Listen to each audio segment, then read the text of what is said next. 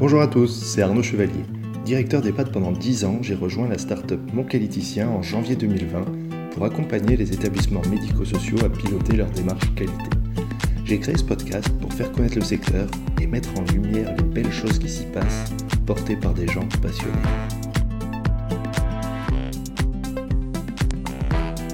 Aujourd'hui, c'est Michel, aide-soignant, qui va nous raconter son vécu pendant le Covid.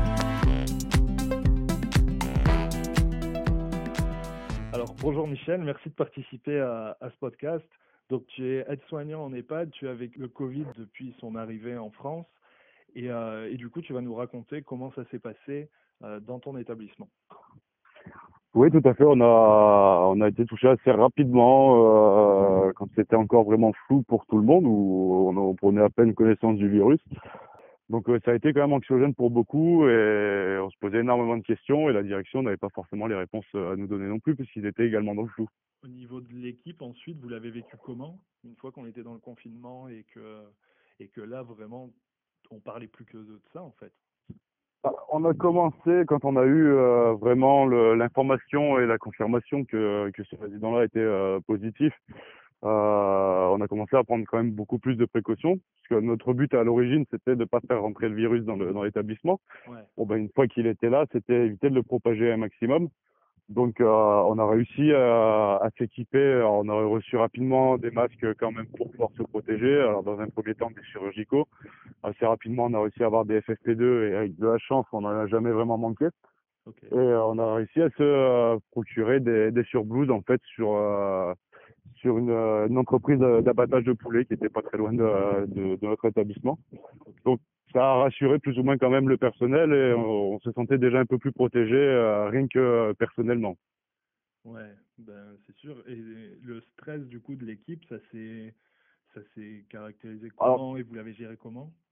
Ça s'est euh, ça s'est accentué sur certaines euh, personnes qui ont refusé de revenir travailler à partir du moment où c'était avéré. Et euh, pour les autres, euh, on s'est on s'est quand même on s'est quand même bien serré les coudes, on s'est réorganisé. euh, C'était un une, une réorganisation qui se faisait au quotidien, puisque c'est vrai que plus ça avançait, plus on avait de- des suspicions de, cas. Euh, non, ça s'est plus ou moins bien déroulé. Après, on s'est vite retrouvé quand même avec euh, énormément de cas, et aussi dans, les, dans le personnel. Donc, on a quand même perdu des, des collègues à ce moment-là. Mais euh, on a réussi à rebondir assez rapidement, parce qu'on a la chance, nous, sur le secteur, d'avoir beaucoup de d'IFSI. euh, donc, on a reçu beaucoup d'aide, en fait, de, de l'extérieur, de, de- d'étudiants infirmiers qui euh, ne pouvaient plus aller finir leur formation pour le moment, ou de, d'étudiants euh, aides-soignants. Et, euh, et ensuite, on a perdu ouais, ceux qui étaient déjà positifs et euh, qui, qui ne pouvaient plus venir travailler, parce que euh, c'était pas utile et nécessaire de, de les faire travailler pour propager encore le virus un peu plus. Ok. Alors tu disais que vous avez pu euh, remplacer en fait les personnes qui n'étaient pas là, mais j'imagine que au niveau à la fois du, du stress et puis cette réorganisation d'équipe, ça a dû être euh, très pesant. Et du coup, comment moralement, puisque physiquement vous avez tenu, mais moralement, comment on fait pour tenir quand on a une partie de l'équipe qui s'en va et quand on a le stress euh, du Covid? Bah, moralement, c'est vrai que ça a été euh, ça a été compliqué pour beaucoup de beaucoup de collègues. J'ai vu quand même venir des collègues avec la boule au ventre qui venaient en pleurant et qui repartaient en pleurant. Mais euh, le temps entre les deux, le temps de travail, ont, c'est vrai qu'honnêtement, elles ont été vachement professionnelles parce qu'on a on n'a jamais euh, vraiment, enfin, on a été en galère, mais on n'a jamais euh, été euh, vraiment en manque de personnel. On avait comparé un peu le- la situation. Euh, avec les, collègues qui étaient restés, la situation par rapport à un militaire qui fait ses, ses, ses classes, et puis ben, le jour où il y a la guerre, il n'a pas le choix, il faut y aller. Donc c'était un peu plus ou moins la même chose pour nous. On s'est dit, bon, écoute, on a quand même bossé euh, pour venir dans ce métier-là, on a nos connaissances, même si on n'a pas toutes les connaissances du virus. Mais maintenant que c'est, entre guillemets, euh, la guerre, on peut pas se sauver. Donc on, c'était un peu, le, je pense, le- le- l'envie de faire le travail le mieux possible. Et puis d'un côté, je pense que dans un coin de la tête, tu te dis aussi que euh, tu peux pas laisser euh, tous ces gens euh, mourir un par un. c'est le président qui a- de la République qui a dit c'est la guerre, mais est-ce que toi, du coup, est-ce que vous avez ressenti du coup une forme de, de solidarité au niveau de, l'ambiance, de l'état d'esprit, de l'esprit d'équipe pour et qui vous a aidé à tenir en fait? Et comment ça se serait matérialisé? Alors, ce qu'on a pu voir assez rapidement aussi, c'est qu'on a la, et qui nous a fait du bien aussi, c'est que la direction euh, et tout le personnel, en fait, s'est vraiment mobilisé. C'est-à-dire que la, direction est venue mettre la main à la pâte. Donc, ils faisaient euh, des désinfections, ils faisaient des services de repas quand on a confiné les, les résidents en chambre. Donc, ils venaient nous aider pour préparer, servir les repas. Euh, euh, les infirmières ont dépassé leurs fonctions où elles faisaient beaucoup plus de toilettes pour pouvoir nous donner un coup de main aussi et pour pouvoir soulager un petit peu.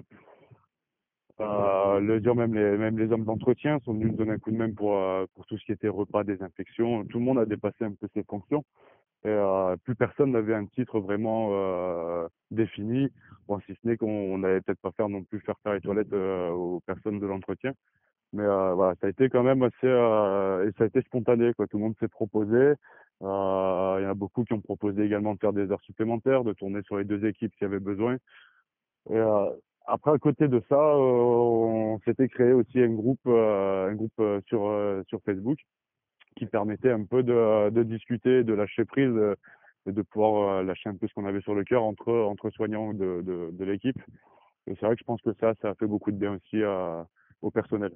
Ok, ouais, bah ouais, parce que c'était une situation quand même quand même extrême. Et est-ce que tu penses que parmi bah, ce belles choses en fait qui se passent de solidarité, de travail en équipe, euh, de cohésion. Est-ce que tu penses que qu'est-ce qui pourrait rester selon toi? Je pense et je, que c'est un peu tout en fait finalement, c'est-à-dire que c'est euh, quelque chose qui s'est mis en place sur une situation extrême. Euh, maintenant, c'est des choses qu'il faut remettre en place peut-être au quotidien et pas forcément que sur le virus du Covid. Par exemple, on parle toujours du virus de la grippe qui fait qui fait beaucoup de morts aussi tous les ans. Je pense que c'est une situation qui fait qu'on pourrait peut-être s'adapter dès qu'on a les premiers symptômes grippaux sur le sur l'établissement. Et euh, ou alors tout simplement sur euh, sur des, des, journées où on sait que dans le médical euh, s'il nous manque deux ou trois personnels on est vite euh, vite un peu euh, dans les difficultés. Donc je pense que c'est quelque chose qui pourrait revenir spontanément. C'est-à-dire que avoir un coup de main des infirmières pour, euh, pour des toilettes ou quoi que ce soit. Et a priori, on arrive un peu là dans un moment un peu plus calme euh, par rapport au Covid et euh, ça a l'air d'être resté en place. On a quand même encore beaucoup d'aide spontanée de, du personnel. Ok, ça c'est top. C'est top. Alors, tu disais, ouais, cette notion de grippe saisonnière, même parfois d'épidémie, qui peut y avoir, alors sur des maladies beaucoup moins, beaucoup moins virulentes en fait. Mais ça me fait penser, est-ce que tu est-ce que selon toi, par exemple, cette logique de confinement, de restreindre un peu l'accès, euh, notamment aux familles, parce que ça, ça a été un grand sujet du confinement, c'est quelque chose qui pourrait revenir? Et est-ce que ce serait souhaitable, euh, par exemple, sur les périodes ben, l'hiver, quand euh, il y a d'autres épidémies euh, alors le confinement, alors ça, ça reste peut-être mon, mon avis personnel, mais le confinement total, euh, ça a été quelque chose qui était nécessaire pour euh, pour stopper un peu la pandémie et surtout en fait au sein de l'établissement. Maintenant, euh, ça a aussi des répercussions euh, sur les résidents. C'est-à-dire qu'on a eu des pertes euh, au niveau des résidents qui n'étaient pas forcément liées au Covid, mais aussi au syndrome de glissement. Donc, est-ce que le ouais, est-ce que le répercuter tous les ans, même si c'est sur des périodes plus courtes, ça serait judicieux Moi, à mon avis, peut-être pas. Après, euh, de laisser des résidents en quarantaine quand ils ont les, symptômes, euh, les symptômes grippaux par exemple, éventuellement ça peut être une solution pour éviter justement de le propager euh, à travers le restaurant, les animations ou ce genre de, rassemblement de, des résidents. Par rapport aux familles, du coup, ça s'est passé comment le confinement? Alors ça a été euh, pareil, comme je disais, c'était difficile pour les résidents euh, qui ne voyaient pas leur famille, c'est allait tout autant pour les familles qui ne voyaient pas leurs leurs parents. Euh, bon, c'est vrai qu'on a été euh, vite confronté à ça et on a vite fermé l'établissement au public. On a pu remettre maintenant euh, petit à petit euh, sur sur rendez-vous quelques visites avec toujours les distanciations sociales à respecter. Ça ça a calmé un petit peu, mais je pense que ça suffit pas non plus, même pour les les les, les parents, les enfants. Mais c'est pas si mal vécu dans le sens où ils se sont sentis euh, quand même plus ou moins euh, protégés et ils ont senti aussi leurs parents protégés. On n'a pas eu vraiment de, de mauvais retours euh, de, de ce système-là. Ok. Au contraire, ça, ça, a été quelque chose qui nous ont presque remercié finalement d'avoir pris les précautions nécessaires assez rapidement. D'accord, les familles. Donc euh, une fois, on va dire, le gros de la crise passée, finalement, euh, euh, voilà, les gens sont plutôt favorables et remercient. Bah, je pense qu'ils ont tout simplement vu que c'était aussi une décision qui était plus ou moins nationale quand même, qui était présente dans tous les établissements du secteur. Donc, je pense que ça aide à faire passer un peu la pilule. Mais c'est vraiment le sentiment de sécurité, je pense, qui est ressorti de là. On, a quand même été remerciés, on a reçu beaucoup de lettres et de, de cartes euh, de, de, des familles. Euh, on a eu des dons des familles euh, pour réserver pour le, pour le personnel. On a eu vraiment beaucoup de remerciements, de félicitations et de soutien, que ce soit par téléphone, par courrier. et là, sur le retour, quand on a commencé à réouvrir sur visite les, les visites des résidents, c'est le retour qu'on en a à chaque fois. Bon, ça c'est top, ça, ça doit vous faire du bien. Bah, c'est quelque chose à laquelle on pensait pas forcément au début et euh, c'est vrai que pendant la période euh, où ça a duré, c'est-à-dire pendant les, allez, un mois et demi, où ça a vraiment été dur, euh, ouais, le matin, ça fait plaisir de voir quand même le, soutien de, de- des, parents qui ont, des enfants qui ont placé leurs parents. Ouais, ouais, carrément. Et alors du coup, on a parlé des équipes, on a parlé des familles. Pour toi, les résidents, ils l'ont vécu comment du coup toute cette période? Bah, un peu comme nous, c'est-à-dire qu'au départ, euh, bon, j'étais dans l'inconnu, avaient du mal à comprendre les choses, mais bon, bah, ils respectaient. Et puis, euh, bon, bah, ma foi, ils ont aussi la télévision, donc ils ont vite entendu des choses, euh, ils se sont fait leur propre idée. Ils nous ont posé énormément de questions. Mais à côté de ça, ça a été quand même euh, bien entendu. Bon, et ça, ça les embêtait de plus voir euh, euh, le, le copain de table au restaurant, d'être confiné euh, dans, dans la chambre. Ça a été compliqué, ça a été long, mais ça a été quand même bien, bien encaissé. Après, c'est vrai qu'on a quand même toujours les, les personnes qui étaient déjà un peu euh, dans l'isolement social et qui, euh, qui avaient seulement les visites de leur famille pour le- leur faire plaisir. Cela, ça a été plus compliqué et c'est là qu'on en a perdu quelques-uns. D'accord. Par rapport à d'éventuels syndromes de glissement et Ouais, des, des gens qui étaient déjà un peu, des gens qui étaient déjà un peu dans ce, dans ce syndrome-là, qui, qui finalement euh, ont tenu euh, les premiers temps et puis euh, se sont ont fini par se laisser aller. Donc on a vu des, on a eu beaucoup de, de résidents qui ont arrêté de, se nourrir correctement, qui euh, et qui sont laissés partir tout seuls. hein. qui ont arrêté de se battre. hein. Et du coup, alors c'est le côté qui est, qui est très triste, mais du coup, est-ce qu'il s'est passé aussi des belles choses, à contrario, en lien avec euh, ben, cette situation particulière? Est-ce qu'il y a des choses qui se sont passées que, vous n'auriez pas forcément imaginées ou... Oh, carrément, on a eu des situations qui étaient euh, par lesquelles j'aurais jamais pensé parce qu'on sait qu'il y a des liens qui se sont créés quand même entre euh, entre les résidents. Mais euh, on pensait pas forcément des liens aussi forts. On a eu par exemple une dame qui s'est fait hospitaliser euh, suite au syndrome du Covid et qui est restée euh, 15 jours, 3 semaines hospitalisée.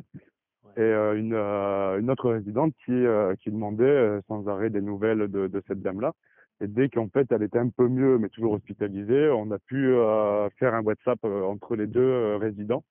Donc on s'est mis en relation avec l'hôpital et c'est vrai qu'on a pu les mettre en WhatsApp à deux et elles étaient, bah, j'en en pleurais quoi, elles en ont pleuré toutes les deux et puis finalement la, la, la soignante qui faisait le WhatsApp s'est mise à pleurer avec eux. C'est, on a eu ce, genre de, de, situation et puis dans, à contrario, on a eu vraiment des chocs émotionnels quand ils ont découvert aussi euh, le décès d'un ami quoi. Ouais. C'est les, les voisins de table qui se disent euh, mais mon Dieu, euh, Monsieur Untel est décédé. euh, comment ça va se passer quand on va retourner au restaurant? Ouais. Et on pensait pas qu'il y avait autant de, de liens affectifs entre entre les résidents finalement. D'accord. Ouais, comme, comme cette fameuse solidarité entre les équipes, qu'on a pu, la solidarité qu'on a pu voir aussi bah, à travers toute l'actualité. En fait, vous avez ressenti aussi cette solidarité euh, à travers les, les résidents aussi entre eux. Ah ouais, tout à fait. Au début, je pensais plus que c'était euh, de l'inquiétude euh, de savoir où on en était réellement dans l'établissement et qu'ils voulaient savoir un peu euh, où combien de personnes étaient touchées, s'il y avait eu beaucoup de décès. En fait, pas du tout. Quoi. Ils s'intéressaient simplement à l'état de santé de, de leurs amis. Limite, ils se faisaient plus de soucis pour leurs amis que pour euh, leur propre personne. Ouais. Ok. Bon. Et du coup, pour conclure, comment comment ça se remet en route en ce moment? Comment vous récupérez une, euh, on va dire une vie entre guillemets normale? Alors, petit à petit, on a réussi à refaire quand même manger quelques résidents ensemble euh, dans différents coins du, de l'établissement, c'est-à-dire que la, salle d'animation, euh, le midi se transforme en restaurant, donc en gardant toujours les distances sociales, en mettant les résidents en quinconce sur les tables. Ça aura permis un peu de, de se revoir, même si euh, la discussion n'était pas toujours très animée, mais au moins ils se sentaient moins seuls que dans leur chambre. Ouais. On a pu relancer aussi un peu quelques animations avec des, des petits groupes restreints, toujours pareil, en gardant les distances, les masques de protection, mais ça leur a fait du bien aussi. Et euh, le, le, retour des familles, le retour des familles, même si c'est euh, sans, sans contact, etc. On voit qu'il y a quand même une dynamique qui revient petit à petit et comme il, autant le personnel que les, les résidents, on, voit qu'on on revient un peu vers la, la normale avec euh, des dates de prévues pour euh, les réouvertures de restaurants, pour euh, les animations, même si ça reste des animations en interne à l'établissement. Mais voilà, on voit que ça commence à lâcher un peu, il y a moins de tension et on a l'impression un peu de voir entre guillemets le, le, bout du tunnel, autant les résidents que, le, que les soignants. Donc petit à petit, ça s'apaise quand même et, et ça fait du bien à tout le monde. Bah, super. Eh ben, je te remercie pour, euh, pour, toutes ces infos, pour avoir partagé ton vécu. Bah, merci à toi. Euh, bon courage pour la suite.